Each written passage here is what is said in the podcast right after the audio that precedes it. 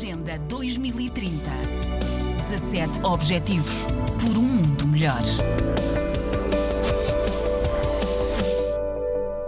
É nigeriana, chama-se Ngozi Okonjo Iweala e vai liderar a OMC. Foi nomeada no dia 15 de fevereiro para chefiar a Organização Mundial de Comércio, a organização que supervisiona o comércio no planeta. É a primeira mulher e a primeira africana neste cargo. A decisão foi tomada por consenso e a Wala vai assumir funções no dia 1 de março e o mandato, que pode ser renovado, expira a 31 de agosto de 2020. 2025. Após a nomeação, o cônjuge Iawala, de 66 anos, dirigiu-se por videoconferência aos representantes dos países que participavam na reunião e mais tarde divulgou um comunicado a defender um relançamento da OMC para a tornar uma instituição forte, mais ágil e mais capaz para apoiar a recuperação da economia mundial após a pandemia de Covid-19. A escolha da nigeriana para liderar esta organização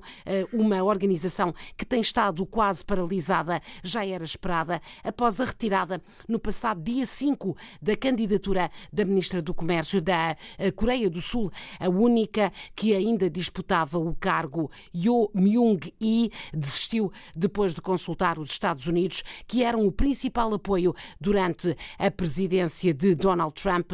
A nova administração decidiu dar o apoio à candidata africana. O processo de escolha do sucessor do brasileiro Roberto Azevedo, que deixou o cargo um ano antes do fim do mandato, estava num impasse desde o outono passado. Ngozi Okonjo Iweala foi por duas vezes ministra das Finanças da Nigéria, chefiou a diplomacia do país durante dois meses, começou a carreira em 1982 no Banco Mundial, onde trabalhou durante 25 anos. Em 2012 não conseguiu tornar-se presidente desta instituição instituição que escolheu para o cargo o norte-americano de origem sul-coreana Jim Yong Kim.